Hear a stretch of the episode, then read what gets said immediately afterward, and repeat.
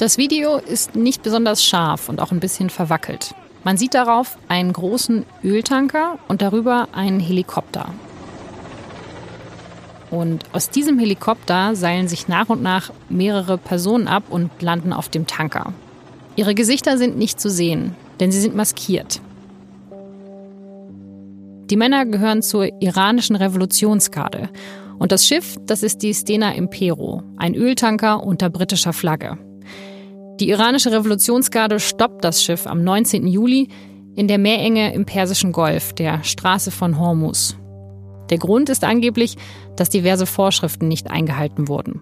Das Video, das hat eine iranische Nachrichtenagentur veröffentlicht. Es zeigt nur einen von mehreren Vorfällen in der Region. Schon Anfang Juli versucht Iran in der Straße von Hormuz einen britischen Tanker zu übernehmen. Das Ganze scheitert nur deshalb, weil der Tanker von der britischen Marine begleitet wird.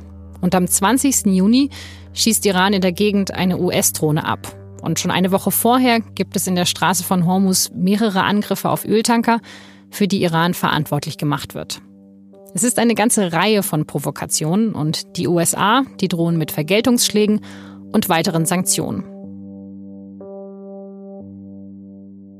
Was dahinter steckt, ist ein größerer Konflikt zwischen USA und Iran mit der EU mittendrin. Die USA sagen, dass Iran die Region mit diesen Aktionen destabilisiert. Und Iran sagt, dass die USA mit ihrer militärischen und wirtschaftlichen Macht versuchen, ihr Regime zu stürzen. Wieso dieser Konflikt zwischen Iran und USA gerade jetzt eskaliert und warum diese kleine Meerenge im Persischen Golf dabei so entscheidend ist, Darüber spreche ich in dieser Folge mit meinem Kollegen Paul Anton Krüger. Er war Ende August in Iran und hat dort auch den iranischen Außenminister interviewt. Ich bin Laura Terbell, Sie hören das Thema und ich freue mich sehr, dass Sie zuhören. Das Thema. Der Podcast der Süddeutschen Zeitung.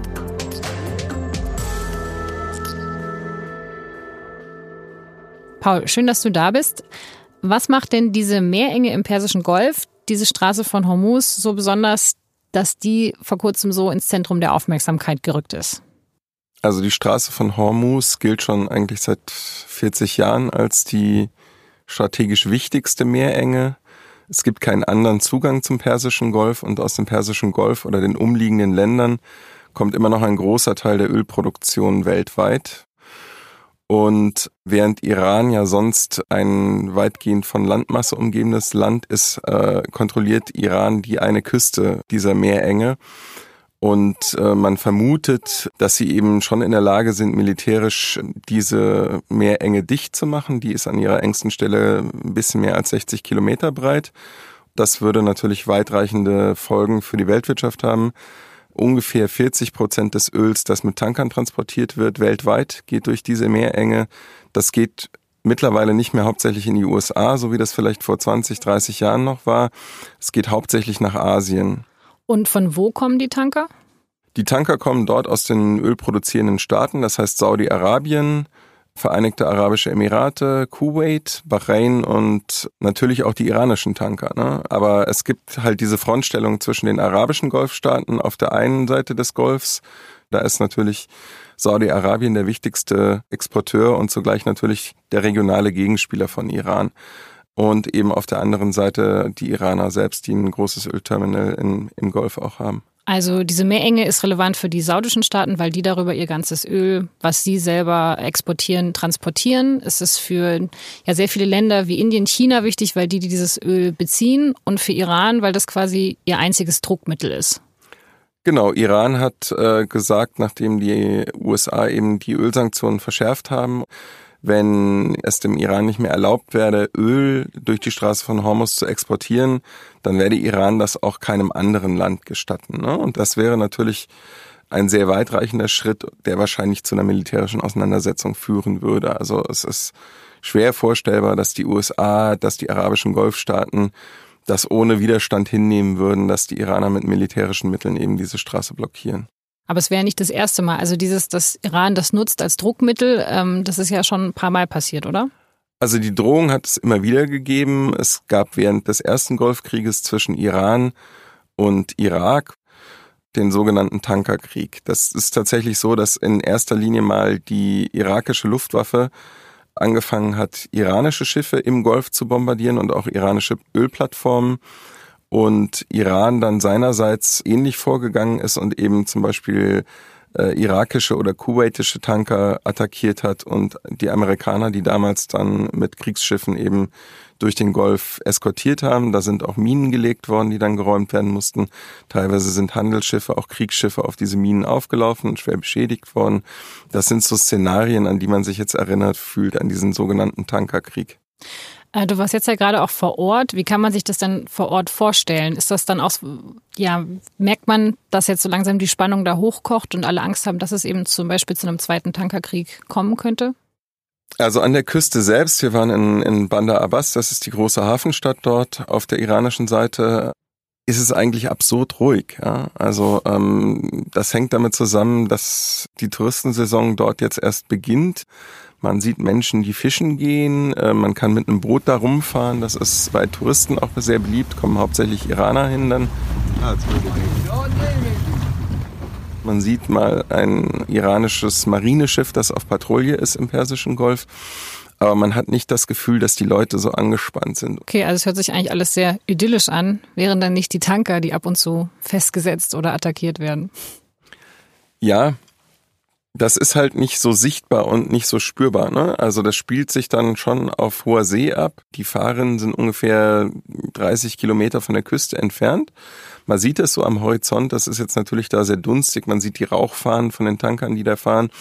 Wenn man mit dem Flugzeug dorthin kommt, dann macht die Maschine eine weite Kurve über den Golf hinaus, um dann in Bandar Abbas zu landen. Und dann sieht man eben von oben sehr schön, wie die Tanker da aufgereiht wie an einer Perlenkette durch diese Meerenge steuern. Und dann kriegt man schon ein Gefühl davon, wie dicht befahren das auch ist. Und es ist schon so, dass natürlich dieser britische Tanker nach wie vor in Bandar Abbas festgehalten wird. Aber äh, das führt nicht dazu, dass die Leute da irgendwie in Panik geraten, sondern die sagen halt, wir äh, verteidigen uns hier nur, ja, wir lassen uns halt nicht alles gefallen, aber man hat jetzt nicht das Gefühl, dass dort unmittelbar ein Krieg bevorsteht. Der Punkt ist halt, dass diesen Krieg, glaube ich, im Moment niemand so wirklich will. Das heißt aber noch nicht, dass es nicht dazu kommt.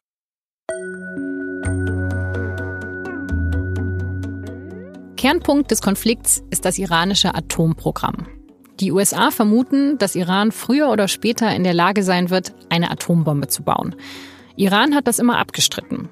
Ihr Atomprogramm, das sei nur zu Forschungszwecken da und zur Energiegewinnung. Um auszuschließen, dass von diesem Atomprogramm eine größere Gefahr ausgeht, haben die USA jahrelang mit Iran verhandelt. Gemeinsam mit China, Russland, Frankreich, Großbritannien und mit Deutschland. Und das Ergebnis war das Atomabkommen, das 2015 geschlossen wurde. Today, after two years of negotiations, the United States, together with our international partners, has achieved something that decades of animosity has not a comprehensive long term deal with Iran that will prevent it from obtaining a nuclear weapon. Das iranische Atomprogramm wird stark zurückgefahren und außerdem gibt es neue Kontrollen durch die internationale Atomenergiebehörde. Und dafür werden Sanktionen der EU, der USA und der UN gegen Iran schrittweise gelockert.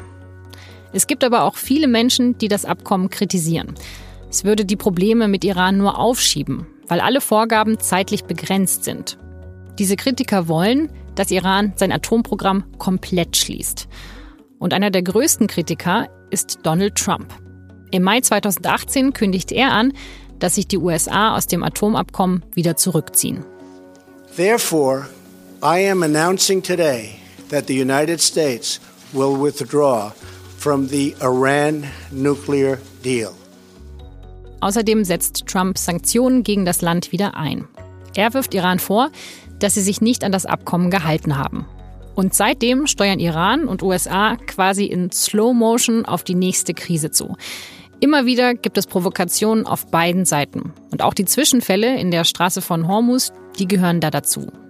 Das Atomabkommen selber, das besteht noch, allerdings eben ohne die USA. Die europäischen Staaten, die wollen eigentlich daran festhalten. Und wir werden diesem Abkommen weiterhin verpflichtet bleiben und versuchen, alles daran zu setzen, dass auch der Iran in Zukunft seine Verpflichtung einhält. Wie man den Deal weiterführen könnte, das wird seitdem regelmäßig verhandelt. Denn mittlerweile hält Iran einen Teil der Bestimmungen auch nicht mehr ein, weil sich die USA ja auch nicht mehr daran halten und aus iranischer Sicht auch die Europäer nicht. Iran hat sein Atomprogramm eingefroren und gewisse Beschränkungen für dieses Atomprogramm akzeptiert. Für die Gegenleistung, dass die wirtschaftlichen Beziehungen zum Rest der Welt normalisiert werden. Und das hing natürlich maßgeblich davon ab, dass die USA gewisse Sanktionen ausgesetzt haben. Das hat Trump aufgegeben oder gekillt. Damit sind diese Sanktionen wieder in Kraft getreten. Und die Iraner sagen halt jetzt, ja, liebe Europäer, ihr wollt ja dieses Abkommen weiter erhalten. Dann müsst ihr aber im Gegenzug auch dafür sorgen, dass wir weiter unser Öl verkaufen können. Gen genau, das ist ja auch die Position des iranischen Außenministers, Mohammad Javad Zarif. Du hast ihn im August zum Interview getroffen, kurz bevor er dann überraschend zum G7-Gipfel gereist ist. Ähm, wie ist das denn abgelaufen? Das war eine sehr, sehr interessante Situation, weil, also während ich auf dem Weg nach Teheran war, hat der mit den Franzosen schon darüber verhandelt, dass er nochmal nach Biarritz kommt und am Rande des G7-Gipfels französische Minister beziehungsweise auch den Präsidenten nochmal treffen würde. Ich bin dann morgens um sieben in das Regierungsterminal am Flughafen Mehrabad, das ist der Inlandsflughafen von Teheran, gebeten worden und habe dann da eine Stunde ungefähr gewartet, bis Sarif und auch Arakci, sein Stellvertreter, kamen. Er hat dann dieses Interview gegeben. Ich in der Annahme die ganze Zeit, er werde nach China fliegen. Er wahrscheinlich schon wissend, ähm, dass er nicht nach China fliegt, sondern nach Biarritz dieses ganze Hin und Her, was es vor dem Interview gab, wann genau und wo es stattfinden könne, ergab dann irgendwie am Nachmittag Sinn, als in Teheran klar wurde, okay, der ist gar nicht auf dem Weg nach Peking, sondern der ist auf dem Weg nach Frankreich. Achso, dir wurde das erst nach dem Interview klar, dass er ganz woanders hingeflogen Mir wurde ist. das genau wie dem Rest der Kollegen in Teheran erst am Nachmittag klar, als irgendjemand auf Flight Tracker gesehen hat, dass die Maschine des iranischen Außenministers im Anflug auf Frankreich ist und äh, nicht da, wo man sie eigentlich erwartet hätte, nämlich Richtung Richtung China unterwegs. Und dann hat die französische Regierung bestätigt, dass Präsident Macron ihn nochmal nach Biarritz gebeten hat, um ihm mitzuteilen, was am Abend vorher im Kreise der Staats- und Regierungschefs zum Thema Iran besprochen worden ist. Natürlich auch, wie die Verhandlungen äh, weiterlaufen könnten. Wie war denn so im Gespräch? Also wie er war relativ hart gegenüber den Europäern. Also das ist schon länger zu beobachten, dass die Iraner sagen, ja, klar, der Kern des Problems sind die amerikanischen Sanktionen, aber ihr, liebe Europäer, habt euch auch nach dem Ausstieg der Amerikaner verpflichtet, dafür zu sorgen, dass wir weiter Handel treiben können. Und diese Verpflichtungen habt ihr nicht so erfüllt, wie wir das von euch erwarten. Hat er damit recht? Naja, es ist nicht ganz einfach. Ne? Also ähm, er hat zum Beispiel im Gespräch mit mir erwähnt, dass sich europäische Firmen aus Iran zurückgezogen haben, obwohl die Europäische Union ein sogenanntes Blocking Statute verabschiedet hat, dass es de facto europäischen Firmen verbietet, sich an die amerikanischen Sanktionen zu halten. Nur ist es, sage ich mal, für einen Konzern wie Siemens völlig irrelevant, weil natürlich dessen Geschäftsinteressen in den USA viel, viel größer sind als die Geschäftsinteressen, die sie in Teheran haben. Und äh, dann machen diese Firmen eine einfache wirtschaftliche Abwägung in einem System wie unserem. Und das ist für die, äh, für die Iraner manchmal nicht so ganz einfach zu akzeptieren hat die Regierung eben anders als in Iran nicht die Mittel, den Unternehmen zu sagen, was sie zu tun und zu lassen haben. Also Iran sagt, ja, hey, ihr habt uns versprochen, dass Firmen bei eure Firmen bei uns investieren und uns dann wirtschaftlich besser genau. geht, aber die europäischen Regierungen sagen natürlich, naja, wir können ja keinen zwingen und wenn Siemens sagt, das ist uns zu unsicher, dann kommen die halt nicht. Genau. Und der andere Punkt sind natürlich die Ölverkäufe, um die es jetzt auch äh, bei den französischen Vermittlungsversuchen zentral geht. Das ist die wichtigste Einnahmequelle der Iraner. Die Amerikaner versuchen durch Sanktionen möglichst viele Schlupflöcher äh, zu stopfen, um damit den Druck auf die Regierung in Teheran zu erhöhen. Und ja, sie werden jetzt versuchen, natürlich die Europäer in die Pflicht zu nehmen. Sie werden versuchen, die Spaltung, die es dort schon gibt zwischen den Europäern und den Amerikanern, äh, zu vertiefen und äh, zu versuchen, eben wieder Öl verkaufen zu können. Es gibt Länder wie China oder wahrscheinlich auch Russland, die nach wie vor Öl abnehmen, aber natürlich nicht in dem Maße. Öl ist die wichtigste Einnahmequelle, die wichtigste Devisenquelle, macht einen Großteil des iranischen Staatshaushalts aus. Kommt dazu, dass die Ölpreise relativ moderat sind im Moment, ungefähr 60 Dollar. Das ist nicht so viel, wie es schon mal gewesen ist und auch nicht so viel, wie viele Länder in der Region bräuchten, um ausgeglichene Haushalte vorweisen zu können. Also der Außenminister versucht alles, damit es der Wirtschaft ein bisschen besser geht in seinem Land, damit sie endlich wieder Öl verkaufen können.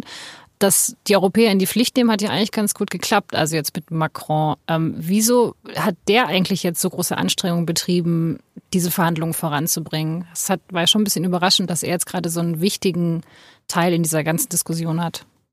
Also das hat, glaube ich, verschiedene Komponenten. Die Europäer sind sich einig nach wie vor, auch mit den Chinesen und den Russen, dass dieses Abkommen sinnvoll ist und ein großes Eskalationspotenzial rund um das iranische Nuklearprogramm entschärft hat. Ja, wir standen ja 2012, 2013 in einer Situation, wo eigentlich regelmäßig von israelischen, schrägstrich amerikanischen Luftangriffen auf Einrichtungen des iranischen Atomprogramms die Rede war und zugleich aber auch verhindern, dass die Iraner sich weiter Richtung Atombombe bewegen. Das haben sie damals nämlich getan. Ja, das bestreiten sie nach wie vor. Aber es gibt eigentlich eine eindeutige Indizienlage, auch festgehalten in Berichten der Internationalen Atomenergiebehörde, die da eine andere Sprache sprechen. Macron sieht es sicher als eine Möglichkeit, sich und Frankreich als zentrale Weltmacht wieder zu positionieren. Frankreich ist im Moment von den europäischen Staaten wahrscheinlich der einzige, der das leisten kann. Ja? Also es gab ja Kritik auch an der Bundesregierung, dass sie sich da nicht stark genug eingebracht habe. Die Kanzlerin hält sich da weitgehend zurück und Großbritannien als dritte europäische Macht, die eben an der Aushandlung dieses Abkommens beteiligt war, ist derart mit sich selber beschäftigt. Und auch durch diesen Konflikt um die beiden Tanker in Gibraltar und den britischen, der nach wie vor in, in Bandar Abbas festgehalten wird, auch keine, keine wirklich neutrale Instanz, die da vermitteln könnte. Ja, neutral sind die Franzosen in dem Sinne auch nicht, aber sie sind in der besten Ausgangsposition, um da zu vermitteln. Und Macron hat das eben auf sehr hoher Ebene auch in Gesprächen mit Trump, zu dem er ein besseres Verhältnis hat als die Kanzlerin, betrieben. Und wie erfolgreich das sein wird, wird man in den nächsten Wochen sehen. Weil natürlich auch die Zeit abläuft. Ne? Also die Iraner haben gerade jetzt angekündigt, weitere Bestimmungen des Atomabkommens nicht mehr einzuhalten. Die haben den Europäern jetzt nochmal zwei Monate gegeben, um die Situation zu lösen. Aber es ist klar, wenn jetzt nicht in absehbarer Zeit man da zu einer Lösung kommt, dann wird dieses Abkommen nicht mehr zu retten sein und dann wird die Situation in der Region weiter eskalieren und dann ist man im Prinzip wieder da, wo man schon mal war vor ein paar Jahren, nämlich dass eine militärische Konfrontation dann wieder ein durchaus realistisches Szenario ist. Und Macron will genau das jetzt verhindern, indem man eben Iran entgegenkommt, aber eben nicht direkt Öl von Iran abkauft. Wie soll das denn funktionieren? Was Macron vorschwebt, ist, dass man Iran eine Kreditlinie einräumt. Da ist jetzt von 15 Milliarden Dollar die Rede, die iranische Ölverkäufer vorfinanzieren. Das würde aber voraussetzen, dass die Iraner das Öl irgendwohin loskriegen. Und da geht's dann wieder um diese Ausnahmegenehmigungen, die Trump eben kassiert hat, wo man versucht, die US-Regierung zu überzeugen, solche Ausnahmegenehmigungen zumindest für eine begrenzte Zeit wieder zu erteilen. Und die Franzosen haben die Vorstellung, dass die Iraner als Gegenleistung nicht nur wieder komplett das Atomabkommen einhalten, sondern zusätzlich einwilligen in Verhandlungen über die Regionalpolitik. Und sie wollen sozusagen fortgesetzte Verhandlungen über das Atomprogramm das Atomabkommen hat verschiedene Fristen, in denen eben Beschränkungen für das iranische Atomprogramm sukzessive auslaufen. Und das war einer der wichtigsten Kritikpunkte der Amerikaner eben an diesem Abkommen oder der Trump-Regierung an diesem Abkommen. Und da versucht man eben die Iraner dazu zu bekommen, dass sie diesen umfassenden Verhandlungen zustimmen und auch da hakt's noch gewaltig. Also das hat der stellvertretende Außenminister Arakci gerade deutlich gemacht, dass es da durchaus Differenzen gibt, über welche Themen man redet. Eines der umstrittensten ist sicher das Raketenprogramm, das sowohl die Amerikaner mit großer Sorge sehen, aber auch die Europäer, das aber die iranische Regierung als nicht verhandelbar erklärt hat. Also der oberste Führer Ali Khamenei, der letztlich alle wichtigen außenpolitischen Entscheidungen, sicherheitspolitischen Entscheidungen absegnen muss, hat das mehrfach gesagt. Und da ist es halt so, dass auch Präsident Rouhani und äh, Sarif als Außenminister nicht die volle Handlungsfreiheit haben. Okay, also die Amerikaner wollen eigentlich, dass Iran noch mehr Zugeständnisse macht, aber die halten sich ja jetzt schon nicht an das Atomabkommen, was jetzt gerade besteht. Das passt für mich nicht so ganz zusammen. Also wie schwerwiegend sind denn gerade diese Verstöße gegen das Atomabkommen, von denen man immer wieder hört? Diese Verstöße sind noch nicht so schwerwiegend, dass die Europäer Mechanismen, die in diesem Abkommen vorgesehen sind, ausgelöst hätten, um Iran da noch stärker unter Druck zu setzen. Also es gibt einen Mechanismus in dem Abkommen, der dazu führen würde, dass die gesamten Sanktionen auch auf Ebene des UN-Sicherheitsrates wieder in Kraft gesetzt werden, automatisch, ohne dass ein Veto das aufhalten könnte wenn eine Seite. Und was würde dann passieren? Also es gibt auch jetzt schon so viele Sanktionen. Also was würde dann noch schlimmer werden für Iran?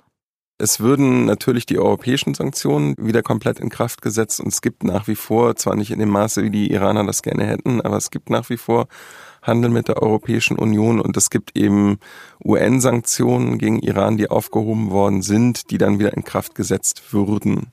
Okay, aber Dazu, so schlimm sind die Verstöße gerade nicht. Ja, bisher hat man gesagt, auf europäischer Seite, wir wollen dem Ganzen noch eine Chance geben. Also die Iraner haben im Wesentlichen zwei Sachen bisher gemacht.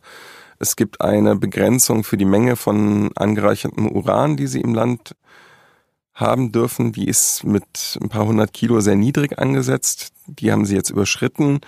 Aber sie sind weit entfernt von den Mengen, die sie 2013 hatten. Das zweite, was sie gemacht haben, ist, sie haben den Anreicherungsgrad erhöht. Also äh, für Kraftwerke braucht man ungefähr 3,5 Prozent. Deswegen hat man das im Abkommen ungefähr auf dieses Maß, also 3,67 begrenzt. 90 Prozent würde man brauchen, um Nuklearwaffen, einen Sprengkopf irgendwie herzustellen. 20 Prozent haben die Iraner schon mal angereichert. Da haben sie gesagt, das brauchen sie für ihren Forschungsreaktor in Teheran. Die Besonderheit bei dieser Anreicherungsgeschichte ist, dass der Weg sozusagen von natürlichem Uran 0,7 Prozent bis auf 20 Prozent wesentlich mehr Arbeit erfordert, als dann von den 20 Prozent auf die 90 Prozent zu kommen. Das heißt, wenn Sie jetzt auf 20 Prozent anreichern würden, wäre das schon ein großer Schritt wieder in diese Richtung haben sie bis jetzt nicht gemacht. Sie haben bis jetzt auf 4,5 Prozent angereichert und da hat man halt bis jetzt gesagt, okay, wir nehmen das jetzt zwar zur Kenntnis und verurteilen das auch und sagen, das ist alles nicht hilfreich, aber wir wollen versuchen, in Verhandlungen mit Iran Iran dazu zu bewegen, wieder zurückzukommen. Und das ist genau das, was der Macron jetzt versucht, eben mit dieser Idee einer Kreditlinie und dann weitergehenden Verhandlungen auch. Ja, es wirkt auf mich eher so, dass es halt so ganz kleine taktische Schritte sind. Also was ist das, was noch am wenigsten negative Rückmeldungen provozieren würde, aber womit wir zeigen können, hey, es ist uns ernst und ihr müsst jetzt mit uns verhandeln? Genau, das ist die Einschätzung, die auch die Europäer haben. Also Federica Mogherini hat das auch mal gesagt, das sei alles nicht so signifikant, dass man da jetzt irgendwie in Panik geraten müsse. Die Amerikaner werten das natürlich völlig anders. Die sprechen von nuklearer Erpressung. Das kann man durchaus auch so sehen. Ja. Die Amerikaner sagen ja, seitdem sie aus dem Atomabkommen ausgestiegen sind, die Europäer sollten das auch tun. Und wenn man dann sozusagen gemeinsam wieder äh, Druck mache auf Iran, dann werde Iran gar nichts anderes bleiben, als zurück an den Verhandlungstisch zu kommen und dann eben weitergehende Zugeständnisse zu machen. Und dann wäre das theoretisch zumindest denkbar. Ich sehe nicht, wie das praktisch gehen soll, aber theoretisch denkbar, dass Trump eben diesen großen oder besseren Deal kriegt, den er immer haben wollte und wegkommt von dem, wie er immer gesagt hat, schlechtesten Deal, der jeweils geschlossen worden ist. Also es entscheidet sich jetzt so ein bisschen daran, wie sich Europa positioniert. Also versuchen Sie eher gemeinsam mit den Amerikanern Druck auf Iran aufzubauen oder versuchen Sie eher so vermittelnd dazwischen zu stehen, um eine Lösung zu erzielen? Europa findet sich jetzt in in einer Sandwich-Position oder wie man das bezeichnen will, zwischen den Amerikanern und den Iranern. Beide Seiten machen Druck auf Europa. Europa versucht nach wie vor, dieses Abkommen zu retten. Macron hat zumindest den Anschein erweckt, als ob er Trump da ein Stück dafür hat gewinnen können. Ob das tragfähig ist oder nicht, weiß man noch nicht. Die Amerikaner haben gerade erst neue Sanktionen gegen die iranische Tankerflotte erlassen. Und äh, das zeigt, dass man diesen Weg des maximalen Drucks weiter beschreiten will. Und deswegen bin ich nicht so optimistisch, dass Trump sich da umstemmen lässt oder in irgendeiner Weise den Iranern weit entgegenkommen will.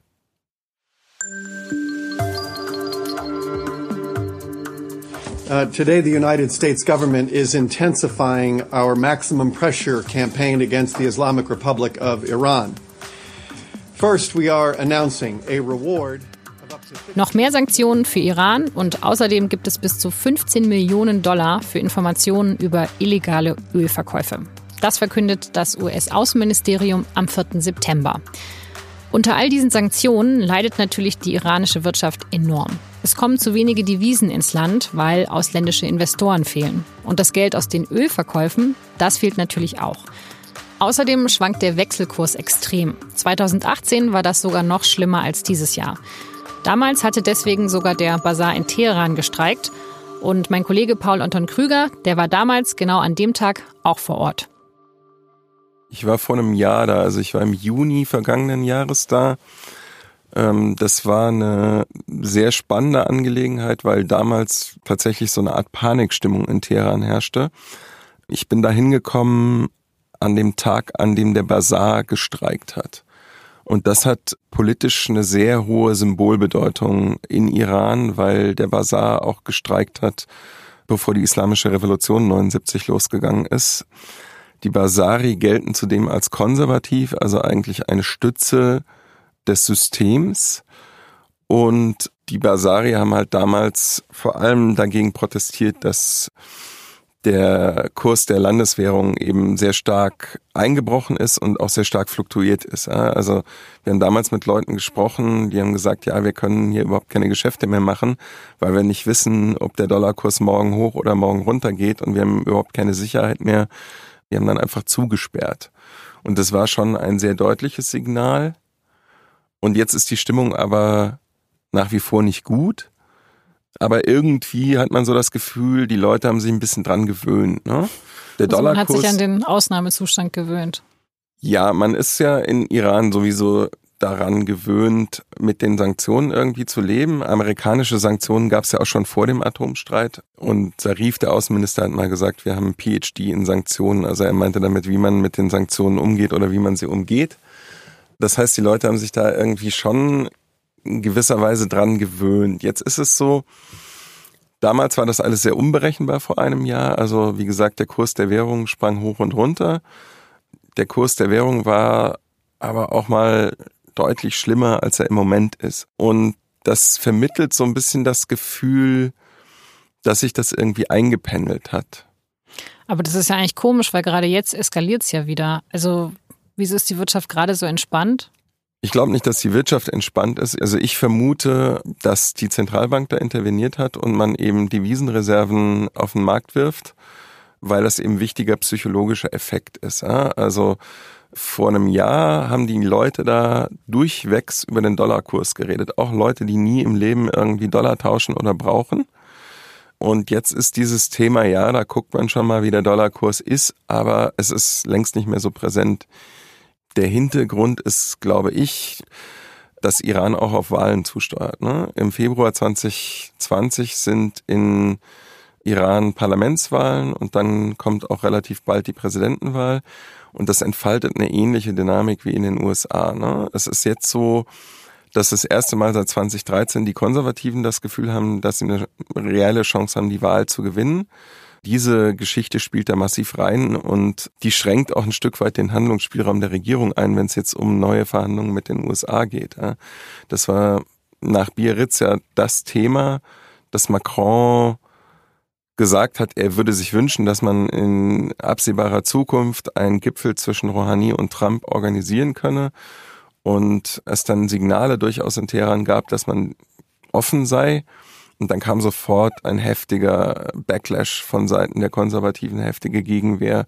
Und mittlerweile ist Rouhani selber da deutlich zurückgerudert. Also mittlerweile haben die Iraner sogar ausgeschlossen, dass sie sich mit den Amerikanern im Rahmen eines multilateralen Treffens an einen Tisch setzen würden. Das heißt nicht, dass es am Ende nicht doch dazu kommt. weil vieles, was gerade in Teheran gesagt wird, eben für die innenpolitische Debatte gedacht ist und für das heimische Publikum. Aber es zeigt auch, unter welchem massiven Druck die Regierung eben steht. Die iranische Regierung versucht so ein bisschen die Bevölkerung auch ruhig zu halten, dass jetzt keine Panik entsteht und greift wahrscheinlich deshalb auch so ein bisschen ein, dass der, dass der Dollarkurs halbwegs stabil bleibt. Wie sieht man es denn sonst vor Ort, die Auswirkungen von diesen Sanktionen?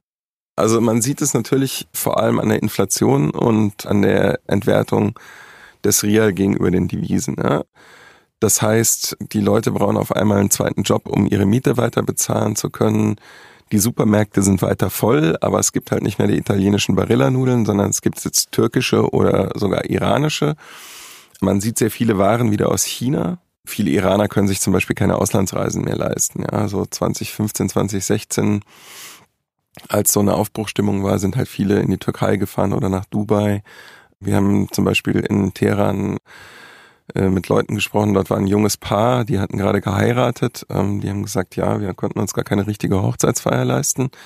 Und wir haben die quasi auf ihrer Hochzeitsreise in Teheran getroffen, die sie natürlich gerne in die Türkei oder nach Dubai gemacht hätten. Das können sie sich nicht leisten, deswegen sind sie halt nach Teheran gefahren. Es gibt durchaus ernste Auswirkungen, vor allem bei der Versorgung mit Medikamenten zum Beispiel. Wir haben mit einem Apotheker gesprochen, der sagt, es sind 400 bis 500 Produkte, die in Iran in den Apotheken nicht mehr verfügbar sind. Das sind oft Medikamente für chronisch Kranke, Bluthochdruck, Krebs, andere schwere Erkrankungen, Parkinson, die halt aus dem Ausland importiert worden sind und zwar nicht direkt mit Sanktionen belegt worden sind, aber weil es eben Finanzsanktionen gibt und Sanktionen, die eben Banken betreffen, sich keine Banken finden, die diese an sich legalen Geschäfte bereit sind abzuwickeln. Und das führt dazu, dass diese Medikamente geschmuggelt werden. Wenn man rund um den großen Bazar von Teheran unterwegs ist, sitzen dort überall Leute, die solche Medikamente anbieten, die ins Land geschmuggelt worden sind. Die sind dann natürlich wesentlich teurer und oft eben auch gefälscht. Die kommen über Pakistan, Afghanistan, Türkei ins Land. Und das ist natürlich eine Sache, die, die direkt auf, auf die Bevölkerung durchschlägt, klar. Ja, das ist ja schon krass, also dass sich so viel an seinem täglichen Leben ändert, nur weil es eben diese internationalen Streitigkeiten gibt. Und trotzdem bleiben die Leute total entspannt, weil die das schon mal mitbekommen haben. Die kennen das schon von vom letzten ja, Mal. Ja, ich weiß nicht, ob man, ob entspannt das richtige Wort ist. Also was ich diesmal erlebt habe äh, oder beobachtet habe, ist eine tiefe Hoffnungslosigkeit. Also die Leute wissen, dass diese Wahlen kommen und sie sagen oder viele sagen, ich werde diesmal nicht wählen gehen, weil hier ändert sich sowieso nichts. Ich habe beim letzten Mal für die Reformisten, für Rouhani gestimmt, äh, mit der Hoffnung verbunden, dass sich unsere Probleme mit der Welt irgendwie regeln werden. Und das ist nicht passiert. Klammer auf, ist nicht allein Rouhanis Schuld, ja. Aber sie sagen natürlich auch, die Krise, die wir hier sehen, die ist nicht alleine äh, den amerikanischen Sanktionen geschuldet, sondern die ist der massiven Korruption in Iran geschuldet und die ist dem jahrzehntelangen Missmanagement geschuldet. Und wenn ich zur Wahl gehe und die Konservativen wähle, weiß ich ja noch aus Ahmadinejads Zeiten, da wird auch nichts besser werden, das wird nur schlimmer. Und was man auch wieder beobachtet, ist, dass sehr viele Leute darüber äh, nachdenken, auszuwandern und vor allem die Jüngeren wenn man mit denen spricht, kommt dieses Thema früher oder später. Ja? Und man sieht das ja auch in den Statistiken. Iraner sind mittlerweile unter den Top 5 oder Top 6, glaube ich, die hier in, in Deutschland Asyl beantragen. Ja, viele kommen mit einem Schengen-Visum legal nach Deutschland und bleiben dann da, weil sie die, die Hoffnung verloren haben, dass das in Iran nochmal besser wird. Also ich habe so ein bisschen das Gefühl, dieses Land hat eben einfach krasse auch innenpolitische Probleme und hat aber irgendwie gar keine Chance, die zu lösen, weil es dann die ganze Zeit in die, auch in diesen riesigen internationalen Konflikten beteiligt ist. Und dann kommt beides zusammen und dann passiert nichts. Ja, also die außenpolitische Komponente, die Außenpolitik ist immer wichtig gewesen in, in Iran. Aber sie ist natürlich für die Regierung auch immer eine gute Ausrede, um andere Probleme, die eben hausgemacht sind, an die Seite zu drängen und zu sagen, ja, das ist halt jetzt so, können wir jetzt leider auch nichts machen, weil wir stehen halt hier gerade unter großem Druck und die amerikanischen Sanktionen machen halt alles kaputt, was wir vorhatten. Aber es ist natürlich auch so, dass das Machtgeflecht in Iran sehr kompliziert ist. Also Rouhani und seine Regierung haben ja auch in vielen Bereichen nicht geliefert, die gerade jungen Menschen wichtig waren, ja, was soziale Themen angeht, was, was bestimmte Freiheitsrechte angeht. Ja. Und das hängt maßgeblich mit der, mit der Struktur des politischen Systems in Iran zusammen, wo eben außerhalb der Regierung Kräfte sind wie der oberste Führer, die sich eben der Regierung entziehen. Es gibt eine Justiz, die nicht direkt der Regierung untersteht. Es gibt die Geheimdienste, die nicht direkt der Regierung unterstehen, sondern eben von, von Khamenei kontrolliert werden. Und die kommenden Wahlen, sowohl die Parlamentswahlen als auch die Präsidentenwahlen von vielen als sehr wichtig angesehen werden, weil möglicherweise in der nächsten Amtsperiode, also in den nächsten fünf Jahren, dann sehr wichtige Entscheidungen in Iran anstehen. Der oberste Führer Ali Khamenei ist 80. Das heißt, die Nachfolgefrage stellt sich und das ist sozusagen das Prisma, durch das die ganze iranische Innenpolitik im Moment schaut, wenn es um solche Fragen geht.